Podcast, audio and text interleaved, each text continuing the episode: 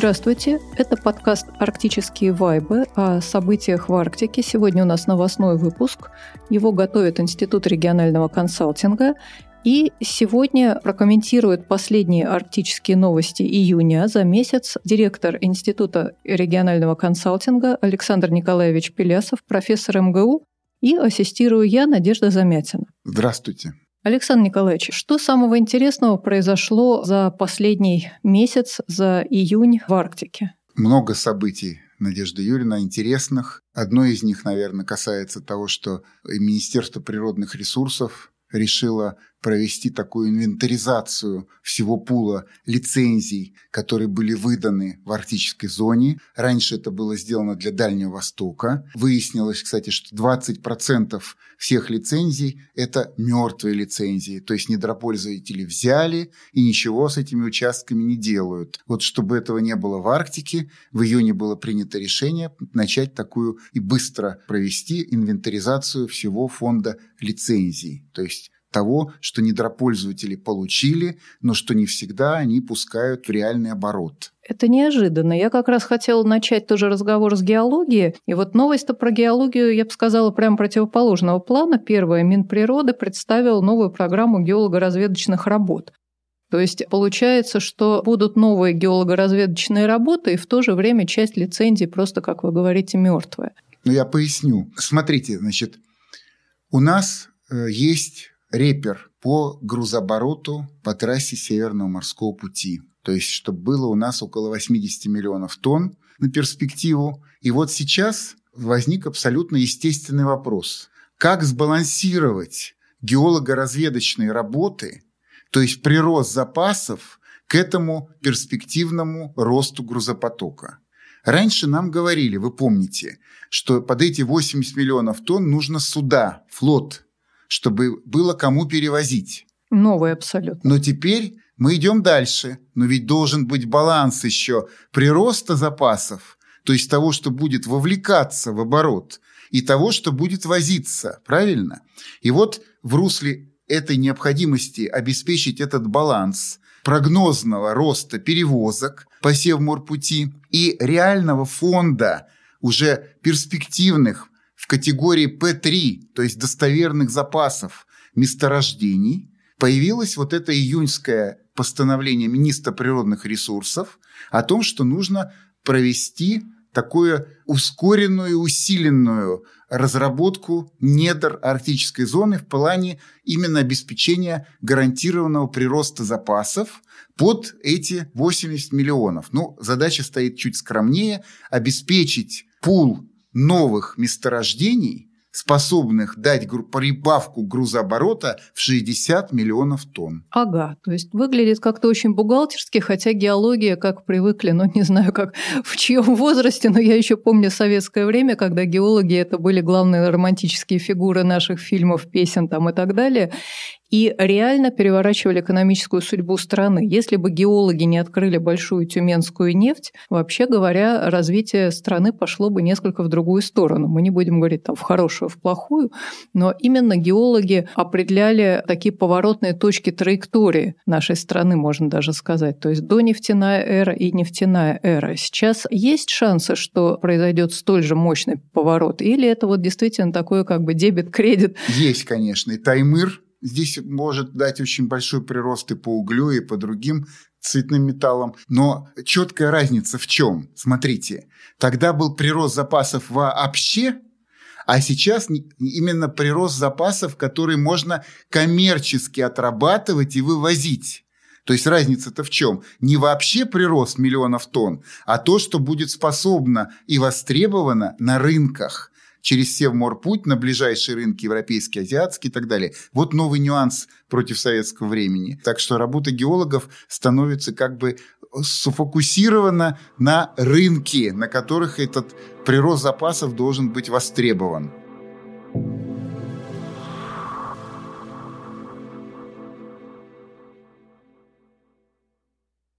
А в другую сторону попробуем посмотреть. Тут такие тенденции довольно странные, я бы сказала, разнонаправленные в сфере экологии. Переходим от крупных нефтегазовых проектов к такому направлению, которое традиционно рассматривается как ну, не противник, но во всяком случае в некотором смысле конкурент за землю нефтегазовых проектах. Так вот, читаем в бюллетене. Дума приняла закон об отмене экоэкспертизы проектов инфраструктурных объектов в Арктике.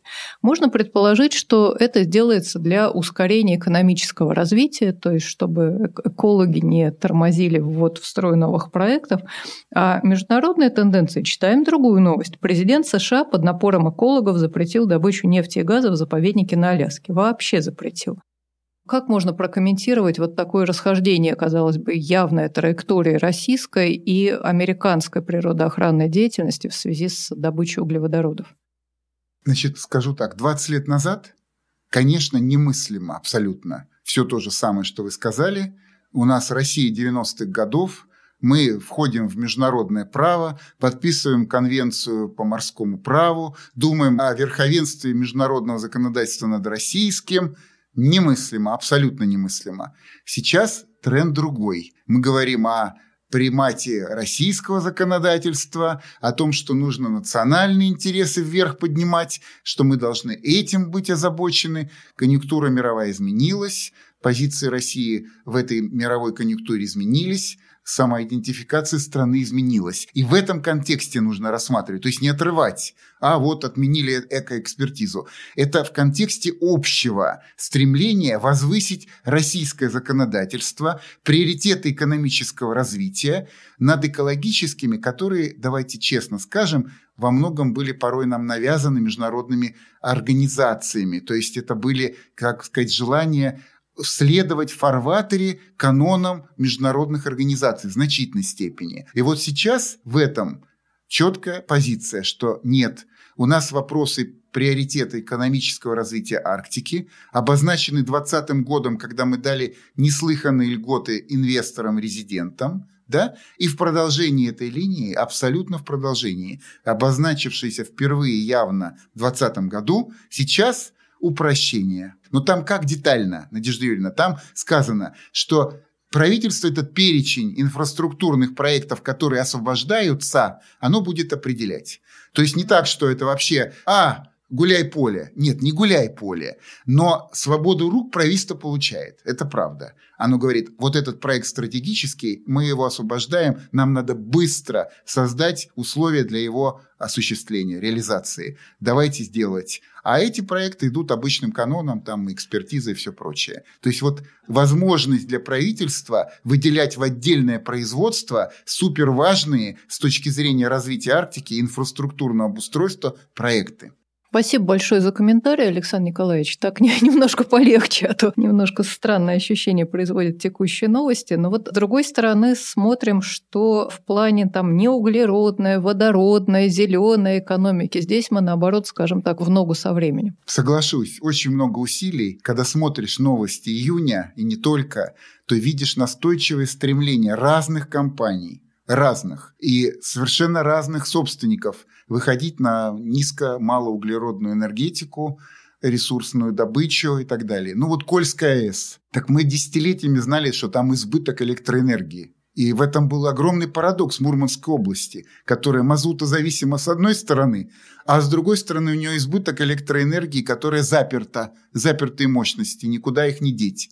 И вот бац, решение в июне. Давайте мы часть этого избытка будем водород переводить и думать о создании пилотно-экспериментально на базе Кольской АЭС пока местной водородной энергетики. Давайте пробовать, экспериментировать. Был излишек, не знали, что делать. А теперь этот излишек будем загонять в водородную энергетику и смотреть, как мы с ней умеем использовать ее, хранить, перерабатывать и так далее. Будем нарабатывать компетенции.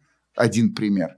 Другой пример уже известный Новотека – который тоже через аммиак хочет выйти на малоуглеродную энергетику, используя аммиак как топливо не как удобрение, а как топливо, которое может с меньшей углеродной составляющей обеспечивать выработку электроэнергии. Ну, это вот тот самый, который в Сабете, да, мяг? Э, ну да, конечно, да. Собираются производить. Да, да, тут газохимия, да. То есть газохимия, но не только с э, именно химическим акцентом, но и с акцентом энергетическим. Это вот интересно.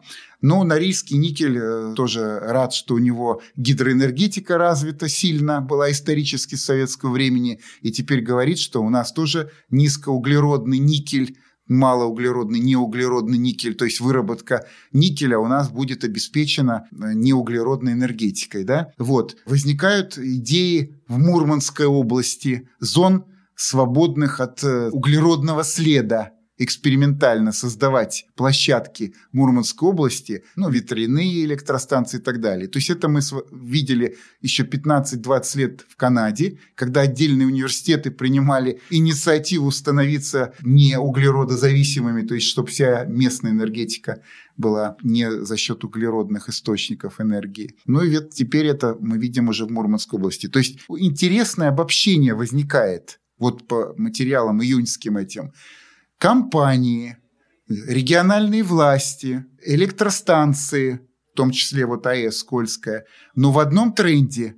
В тренде мало низкоуглеродной энергетики, промышленности и так далее. Вот это идет такой тренд четкий совершенно. Ну, позволю себе заметить про ветер и Мурманскую область, ведь еще в советское время в Мурманской области существовал полигон по испытанию разных типов ветряков, и здесь мы в какой-то степени возвращаемся к хорошо забытому старому, но через заимствование опыта, хочется сказать, как с авоськами, которые сначала у нас была эпоха до одноразовой упаковки, теперь мы, наоборот, э, отказываемся вслед за Западом от одноразовой упаковки, в какой-то степени, видимо, также и с э, Да есть еще более, еще более близкий пример например, вот та сверхглубокая скважина до 15 километров, в котором были полны советские учебники школьные, что мы сделали первые в мире.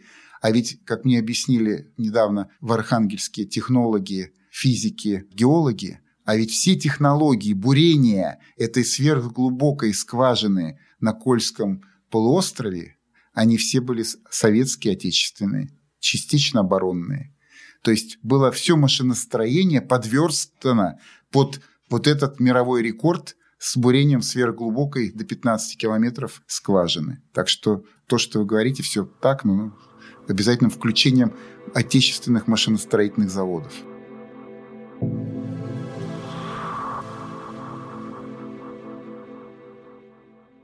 Вот мы и перешли к теме технологии, о которой я хотела попросить прокомментировать такую новость. В Министерстве иностранных дел России назвали Арктику лабораторией тестирования прорывных технологий. А насколько это реально? Все-таки в Арктике вообще экономика развивается достаточно сложно, мы говорим сырьевая и вот прорывная. Хотя то, что мы с вами только что говорили и услышала от вас про Кольскую сверхглубокую скважину, как раз заставляет подумать, что это все реально. Да я соглашусь. И, конечно, если мы будем вот сейчас смотреть годовые отчеты наших ресурсных компаний, ну, «Газпром» нефть, «Роснефть», экспедиции, которые они инициируют да, ежегодно, сотрудничество, партнерство там, с МГУ, с Томским, с Санкт-Петербургским горным университетом, то мы увидим вот этот тренд что компании для того, чтобы сохранять и наращивать свою конкурентоспособность, они активизируют партнерство с носителями нового знания. Это происходит абсолютно объективно. Это идет э, очень короткими новостями у нас по радио, по телевизору, но это тренд обозначившийся. Он в годовых отчетах четко виден. Поэтому каждый месяц мы получаем подтверждение в этих наших обзорах, бюллетенях вот этих партнерств, альянсов с носителями нового знания ресурсных корпораций России, работающих в Арктике немножко необычно видеть в июньских новостях а, слово «снежинка», такое очень прохладное. Э, в летнюю жару это очень благоприятно воспринимается. Что имеется в виду? Значит, это наша отечественная разработка. Она связана с такой автономной исследовательской станцией, которая может быть передислоцируема, поскольку она модульна, и, в общем, автономна и по энергообеспечению. Она разработана. Речь идет о том, чтобы привлечь иностранных партнеров, вот уже говорится, Кореи, Китая, чтобы начинку ее обеспечить, ну, исследовательскую начинку, оборудование и так далее. А как бы сама платформа, сам модуль сам этот каркас, ядро и, так сказать, лопасти, да, лепестки, снежинки, он уже создан, он есть, он одобренный Трутневым и, значит, нашими экспертами. Вот, и уже мы знаем два полигона, где предполагается разместить эту снежинку, Мурманская область, Ямало-Ненецкий автономный округ, что само по себе очень показательно. То есть в этих двух пилотах, где хотят эту снежинку, исследовательскую станцию для Арктики размещать, они по-своему замечательные. Мурманская область традициями исследовательскими, наукоград, апатит и так далее. Ну а Ямал, конечно, динамикой современного развития, которая требует постоянного мониторинга там и прочее. Для этого нужны, конечно, такие исследовательские станции, которые могут быть... Что-то вроде автономной космической станции. Да, да. Вообще это сегодняшний стиль решений инженерных. Для зондажа подводной, подводного мира, для космоса и для Арктики почерк один – вот автономные, автономные корпуса, абсолютно э, с устойчивым жизнеобеспечением, э, это, конечно, совершенно против того, что сложилось в традиции в советское время то, что сегодня вот эти технические решения с искусственным интеллектом, дистанционным управлением и так далее. В общем, луноход такой, да. Александр Николаевич, для лунохода, очевидно, нужна связь. А я вспоминаю, в 2013 году, сейчас ситуация изменилась, но, в общем-то, это было не так уж и давно, когда я опрашивала школьников в Норильске, и на вопрос, что такое север, мне дали совершенно сшибающий с ног, я бы сказала, ответ. Север – это то, где плохой интернет. То есть ни холод, ни бураны, ни там удаленность, а плохой интернет. И, в общем-то, если в Норильске ситуация исправлена, то для многих районов Арктики, к сожалению, это пока реальность. Вот в сфере связи, что обнадеживающего произошло в июне? Вы знаете, событие есть важное, что МТС, один из наших, так сказать, операторов большой тройкой, проявил интерес к прокладке подводного кабеля в Арктике и заявил о своем желании значит, участвовать и использовать этот кабель в предоставлении услуг, в том числе и мобильной связи, и значит, интернета вещей и так далее. А я позволю себе сиронизировать. Помните выражение? У победы много родителей. Поражение одно – сирота. Вот то, что возникают новые партнеры этого проекта, желающие как-то, ну, скажем, деликатно к нему приобщиться – показывает, что, вообще говоря, он так идет пока довольно успешно. Ну, то есть это же техническая прокладка кабеля, километры, все. Я не обладаю точным знанием, сколько уже проложено, сколько предстоит. Но вот для меня этот интерес МТС – это косвенный признак, что у Победы много родителей. Вот возникают новые партнеры, желающие к этому проекту присоседиться в хорошем смысле этого слова.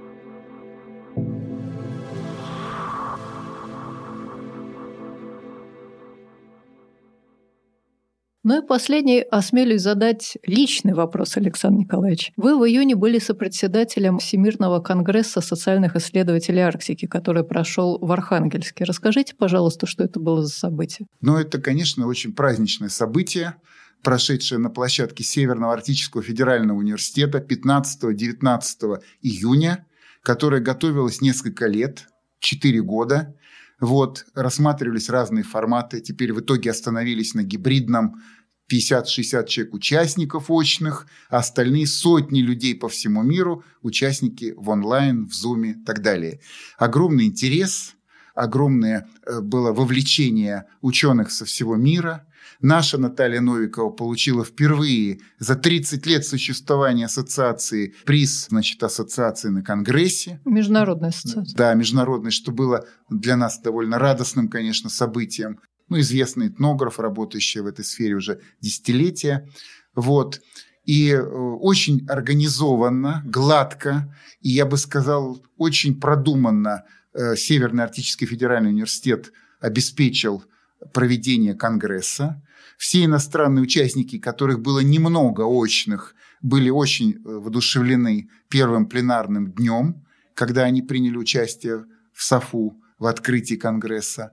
Вот. Я получал э, после уже Конгресса тоже немало позитивных откликов что, несмотря на гибридный формат, он стал действительно таким событием сплочения всех социальных исследователей Арктики по всему миру. Их сотни было в Конгрессе задействовано.